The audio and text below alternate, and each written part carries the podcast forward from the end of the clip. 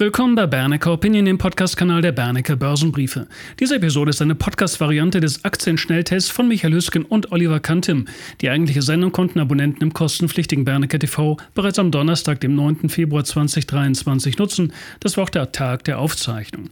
Übrigens, haben Sie sich schon angemeldet für das Webinar mit Hans A. Bernecker am 24.02.2023? Steuern wir in den Dritten Weltkrieg? Unter dieser Hauptüberschrift bzw. Hauptfragestellung steht diese Veranstaltung. Ein spannendes Thema Thema mit potenziell immenser Konsequenz. Lassen Sie sich diese Veranstaltung bitte nicht entgehen. Informieren und registrieren Sie sich bitte. Folgen Sie dafür bitte dem Link auf unserer Webseite www.bernecker.info. Und jetzt eine gute Zeit Ihnen mit dieser Bernecker Opinion Podcast Episode.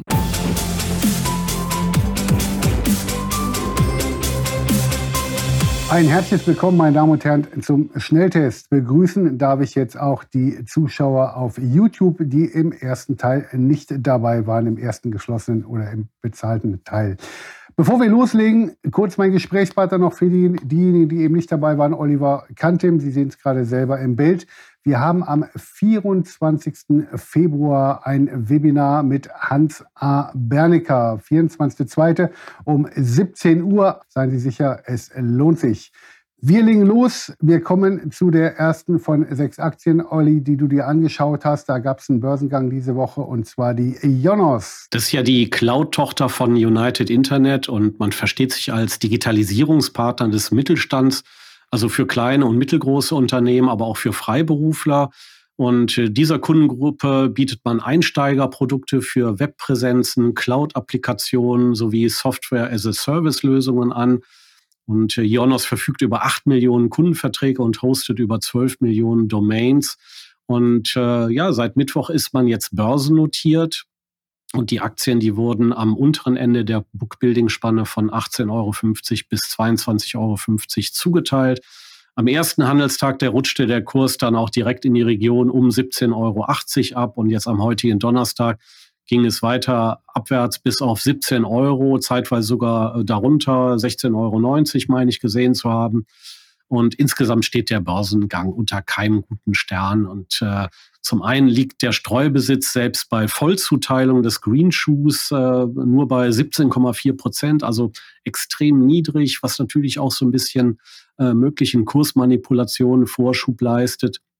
Zum anderen stammen auch alle 24,15 Millionen Aktien, die es an den Markt gekommen sind, aus dem ähm, Bestand äh, der Altaktionäre äh, vornehmlich von der Konzernmutter United Internet und auch dem Finanzinvestor Warburg Pincus. Und äh, lediglich 6,5 Prozent der Aktien wurden Privatanlegern zugeteilt und nur 10 Prozent der Aktien gingen überhaupt an deutsche Anleger, der Rest ins Ausland.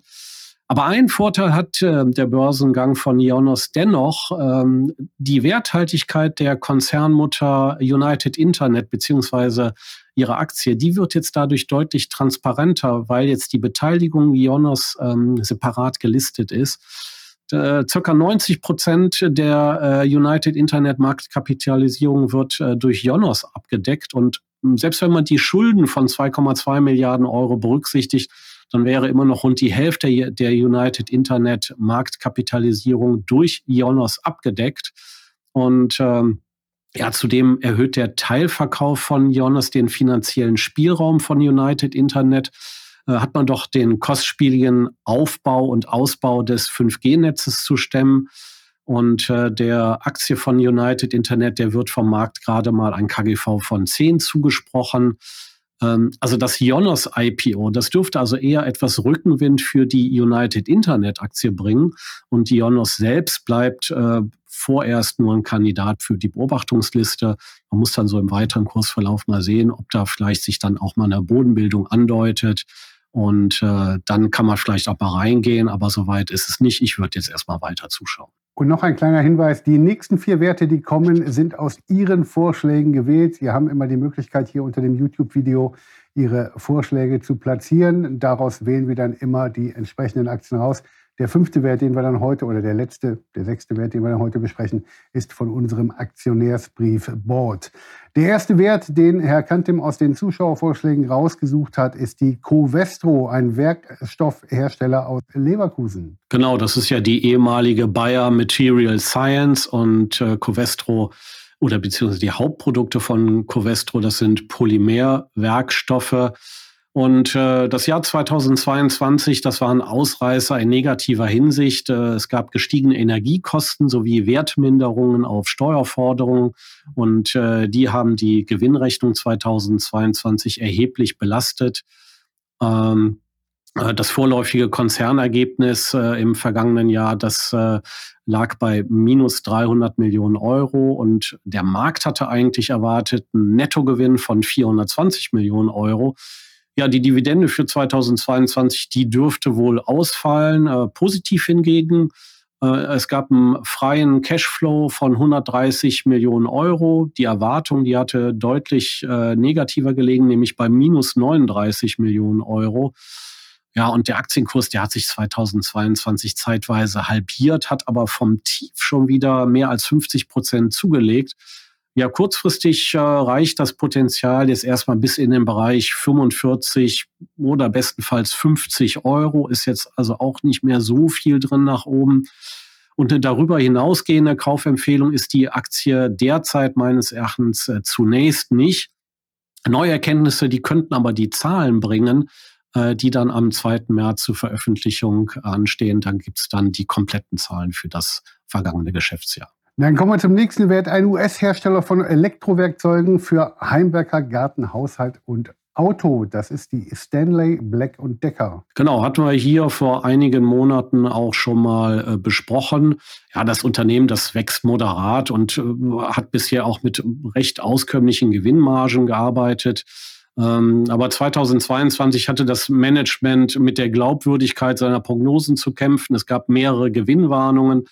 Und das Unternehmen, das steuert äh, mit einer Verschlankung der Prozesse und einer Umgestaltung der Lieferketten und einem Kostensenkungsprogramm gegen. Zudem äh, bemüht man sich um den Verkauf von Randaktivitäten. Ja, und jetzt die äh, Zahlen zum vierten Quartal, die sind nicht so schlecht ausgefallen, wie vom Markt erwartet worden war. Ähm, und der Gewinneinbruch 2020 äh, äh, lag zudem deutlich unter den Erwartungen äh, des Managements. Es gibt eine komplexe Problemstellung, äh, nämlich die höher als erwarteten Rohstoffkosten, gestiegene Transportkosten und äh, auch äh, das alles in einem Umfeld steigender Zinsen ist allerdings auch ein, äh, eine Gemengelage, mit der sich momentan ja viele Unternehmen herumzuschlagen haben. Ja, und die Lagerbestände, die müssen trotz äh, der schwachen Nachfragesituation drastisch abgebaut werden. Und der Plan ist eine Cashflow-Generierung durch Bestandsreduzierung zur Unterstützung des laufenden Schuldenabbaus. Ja, und den Erwartungen zufolge wird es 2023 aber erstmal schlechter werden, bevor es ab 2024 dann besser werden kann. Und zusätzliches Risiko liegt auch darin, dass der Plan durch eine weitere Verschlechterung der Absatzsituation auf dem Markt für Heimwerkergeräte negativ beeinflusst werden kann. Außerdem könnte äh, Stanley Black Decker gezwungen sein, die Preise zu senken, um seine Lagerbestände in einem schwächeren Nachfrageumfeld wie geplant reduzieren zu können. Ja, der Kurs, der hat sich innerhalb von anderthalb Jahren gedrittelt, äh, hat aber vom, ähm, äh, vom Tief schon wieder rund 25 Prozent zugelegt. Und äh, zumindest der Bodenbildungsversuch bei 75 Dollar, der darf zumindest als geglückt äh, angesehen werden. Ja, aber für eine Kaufempfehlung sind mir die Rahmenbedingungen immer noch zu unsicher. Insgesamt erfordert die Aktie sehr, sehr viel Geduld und noch bessere Nerven. Aber eine Kaufempfehlung möchte ich jetzt nicht aussprechen. Vielleicht gibt es ja bei dem kommenden Wert eine Kaufempfehlung. Es ist ein Arzneimittelhersteller aus den USA, die Firma Viatris. Genau, Viatris ist 2020 aus der Fusion von Mylan mit Upjohn. Äh, Upjohn war ja ein Spin-off von Pfizer ähm, äh, entstanden und der Name Viatris geht zurück auf die Pharmasparte von Digussa, die ja seit 2002 mehrfach weiterverkauft wurde und 2016 schließlich von Meilen übernommen wurde. Ja, Viatris äh, arbeitet mit auskömmlichen Gewinnmargen. Wir sehen eine EBIT-Marge im Bereich 33 bis 34 Prozent relativ stabil. Zudem gibt es positive freie Cashflows im Bereich 2,5 bis 3 Milliarden Dollar. Und äh, die Aktie ist zudem mit einem KGV von 13,5 ähm, recht günstig. Äh, dazu gibt es noch eine Dividendenrendite von circa 3,7 Prozent. Und ja, der Aktienkurs, der hatte sich innerhalb von zwei Jahren mehr als halbiert. Seit dem Tief äh, allerdings schon wieder äh, mehr als 50 Prozent zugelegt. Ich würde jetzt einen Rücksetzer vielleicht so auf äh, 10,80 Dollar, 11 Dollar abwarten und dann zugreifen. Dann kommen wir zu einem Hausbauunternehmen aus den USA, D.R. Horton. Genau, äh, D.R. Horton ist benannt nach seinem Gründer Donald Ray Horton. Der hatte das Unternehmen 1978 gegründet. Äh, seit 1992 ist man börsennotiert und äh, über 96 Prozent des Umsatzes generiert man durch den Bau von Einfamilienhäusern und die Erschließung von Grundstücken. Der Rest wird generiert äh, aus Finanzdienstleistungen und auch aus Vermietung von Immobilien. Ähm, die letzten Jahre, die haben ein Wachstum im Bereich von 20 bis 30 Prozent gebracht, äh, aber 2023 wird wohl das äh, einstweilige Ende dieser Sonderkonjunktur bescheren. Es wird ein Umsatz- und ein Gewinnrückgang erwartet und die Zahlen zum ersten Quartal des laufenden Geschäftsjahres, die bestätigen das bereits ansatzweise, denn es gab nur ein leichtes Umsatzwachstum und zudem einen Gewinnrückgang. Und die kommenden Jahre, die äh, werden wohl eher eine Stagnation oder bestenfalls leichtes Wachstum bescheren. Und äh, der Grund für das Ende des dynamischen Wachstums sind natürlich die mittlerweile deutlich höheren Zinsen, äh, denn die erschweren natürlich die Finanz Finanzierungsvorhaben der Häuslebauer, äh, zumal Immobilienfinanzierungen in den USA äh, vielmals deutlich mehr auf Kante genäht sind äh, als hierzulande. Es gibt äh, oftmals Finanzierung mit geringem oder gar keinem Eigenkapitalanteil. Üblich ist auch ein variabler Zins. Äh, da schlägt dann natürlich, ähm, schlagen dann Zinserhöhungen dann ähm, sofort durch, äh, während hierzulande ja der Zins häufig über Jahre oder sogar über Jahrzehnte festgeschrieben ist und was dann ähm, deutlich mehr Sicherheit bringt. Ja, im, im Abwärts, äh, im Aktienkurs äh, merkt man die schwierigeren Rahmenbedingungen indes noch nicht. Und äh, der im Oktober begonnene Aufwärtstrend, der ist äh, weiterhin intakt. Es hat allerdings zuletzt so äh, etwas erhöhte Volatilität äh, gesehen. Wir haben Kurse von, von über 100 Dollar gesehen und jetzt sind wir wieder etwas zurück. Fraglich ist jetzt, ob das bisherige Allzeithoch von gut 110 Dollar überhaupt noch erreicht werden kann. Allerdings ist die Aktie mit dem KGV von etwas unter 11 recht günstig. Aber in der Vergangenheit war äh, die Aktie auch schon viel günstiger gewesen mit äh, tief einstelligen KGVs. Ähm, für mich ist die Aktie jetzt äh, vor dem Hintergrund der schwierigeren Rahmenbedingungen eine Halteposition, mehr aber auch nicht. Und der letzte Wert von heute, den hast du von dem Aktionärsbriefboard rausgesucht. Dabei geht es um Philips. Genau, die Aktionäre des Medizintechnikunternehmens, die hatten ja in den vergangenen beiden Jahren nicht viel zu lachen.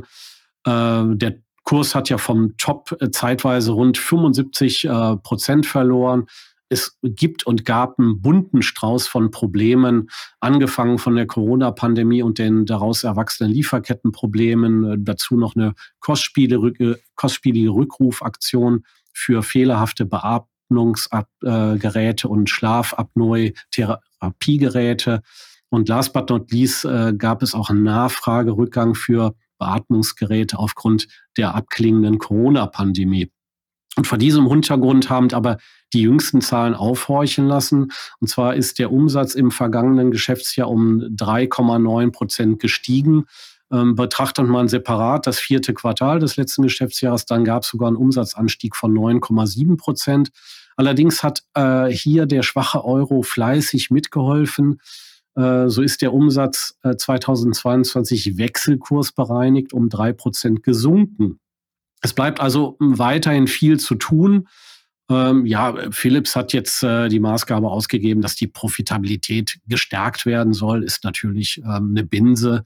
Äh, aber klar, man muss was tun und auch hier wieder wenig originell. Was wird als erstes gemacht? Natürlich Stellenstreichungen. Und man hatte ja bereits 4000 Stellenstreichungen angekündigt. Dazu sollen jetzt weitere 6000 äh, Arbeitsplätze gestrichen werden. Damit sollen jetzt rund 13 Prozent der weltweiten Belegschaft von 79.000 Mitarbeitern dem Rotstift zum Opfer fallen. Ja, aber auch äh, durch das allgemein zu erwartende Umsatzwachstum sollen die Margen in zweistellige Prozentbereiche gehievt werden. Ja, wie soll das funktionieren? Allein aufgrund der demografischen Entwicklung und der steigenden Ausgaben für die persönliche Gesundheit hält äh, Philips ein jährliches Umsatzwachstum von drei bis sechs Prozent für machbar. Und äh, ja, obwohl Philips wahrscheinlich das Schlimmste jetzt hinter sich hat, schwebt weiterhin ein Damoklesschwert in Form drohender weiterer Schadensersatzklagen über dem Unternehmen. Im Philips-Kurs ist bereits viel Negatives enthalten, möglicherweise sogar zu viel Negatives. Ähm, wenn man sich die Bewertung der Aktie anguckt, ja, jetzt im laufenden Jahr, da haben wir einen Ausreißer nach oben, da ist das KGV relativ hoch, aber bereits äh, spätestens 2024 werden wir ein nachvollziehbares KGV von rund 17 haben. Und ich denke auch, der Kurs dürfte bei gut 12 Euro vorerst seinen Boden gefunden haben. Und seitdem ähm, hat sich ja der äh, Kurs schon wieder zeitweise um 40 Prozent erholt. Ich denke, kurzfristig ist jetzt auch mal ein Rücksetzer wieder wahrscheinlich und äh, risikobereite Anleger, die können jetzt versuchen, mit dem Kauflimit bei 15,30 äh, Euro zum Zuge zu kommen. Man sollte allerdings einen Nachkauf auf niedrigerem Niveau fest einplanen. Ja, und wenn es fundamental da mal wieder nachhaltig besser läuft, dann äh, denke ich, sind auch wieder Kurse in, die, in der Region um 20 Euro herum möglich. Und damit sind wir am Ende von Teil 2 und auch von der Gesamtsendung. Ich darf mich bei Ihnen für Ihre Aufmerksamkeit und für Ihr Interesse bedanken und verabschiede mich schon jetzt mit einem herzlichen Gruß und einem Wunsch für das Wochenende und immer guten Kursen. Natürlich Ihr Michael Hüsken, Oliver Kantem und Walter Thyssen. Vielen Dank.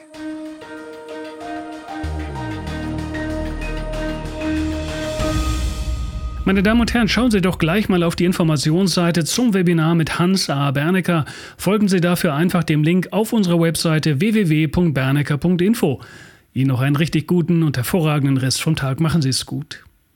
Bitte beachten Sie die nachfolgenden rechtlichen Hinweise. Die Veröffentlichungen werden von der Hansa Bernecker Börsenbriefe GmbH erstellt. Sie dienen ausschließlich der Information und sind kein Ersatz für eine klassische Anlageberatung. Mit den Veröffentlichungen wird weder ein Angebot zum Verkauf, Kauf oder zur Zeichnung eines Wertpapiers oder Anlagetitels unterbreitet. Die in den Veröffentlichungen enthaltenen Informationen und Einschätzungen zu den Wertpapieren stellen keine Empfehlung dar, sich in den beschriebenen Wertpapieren zu engagieren. Die in den Veröffentlichungen gegebenen Informationen beruhen auf Quellen, die wir für zuverlässig erachten, jedoch keiner neutralen Prüfung unterzogen haben. Die Hansa Bernecker Börsenbriefe GmbH übernimmt keine Gewähr und keine Haftung für die Richtigkeit und Vollständigkeit der hierin enthaltenen Informationen. Die in den Veröffentlichungen vertretenen Meinungen stellen ausschließlich die Auffassungen der Autoren, Redakteure bzw. Interviewgäste dar und können sich jederzeit ändern. Solche Meinungsäußerungen bzw. Änderungen müssen nicht veröffentlicht werden. Technische Analysen geben ebenfalls ausschließlich die Meinung der Redakteure bzw. Interviewgäste wieder und ersetzen keine individuelle Anlageberatung. Es ist nicht ausgeschlossen, dass Mitarbeiter oder Interviewgäste in Aktien oder sonstigen Anlageinstrumenten, die besprochen werden, selber investiert sind. Die vergangene Entwicklung besprochener Wertpapiere und Anlageinstrumente ist nicht notwendigerweise maßgeblich für die künftige Performance. Der Wert jedes Investments kann sowohl sinken als auch steigen und Anleger erhalten möglicherweise nicht den investierten Gesamtbetrag zurück. Im Einzelfall kann auch ein Totalverlust nicht ausgeschlossen werden. Auch könnten Veränderungen von Devisenkursen negative Wirkung auf Wert, Kurs oder Gewinn von Investments haben. Bei Investments, für die es keinen anerkannten Markt gibt, könnten Investoren außerdem Schwierigkeiten haben, diese zu veräußern oder zuverlässige Informationen über den Wert oder das Ausmaß des Risikos, dem ein Investment unterliegt, zu erhalten. Die Veröffentlichungen dürfen weder vollständig noch teilweise nachgedruckt oder in ein Informationssystem übertragen oder auf irgendeine Weise gespeichert werden, außer im Falle der vorherigen schriftlichen Genehmigung durch die Hansa Bernecker Börsenbriefe GmbH. Die Weiterleitung der Veröffentlichungen ist untersagt, davon ausgenommen sind Videoinhalte, die wir selbst über Social-Media-Kanäle, zum Beispiel YouTube, Facebook etc. veröffentlichen. Die Informationen in den Publikationen richten sich nur an Personen, denen nach dem für sie geltenden Recht entsprechende Informationen zur Verfügung gestellt werden dürfen. Insbesondere richten sie sich nicht an Bürger der USA sowie an Personen, die in den USA oder in einem ihrer Territorien, Besitzungen oder sonstigen Gebieten, die der Gerichtshoheit der USA unterstehen, wohnhaft sind oder dort ihren gewöhnlichen Aufenthalt haben. The information contained on this media content, newsletter, or video is intended solely for persons who may lawfully receive such information under applicable laws. And in particular, it is not directed at U.S. citizens and persons resident or ordinarily resident in the USA, its territories, possessions, or other areas subject to the jurisdiction of the USA.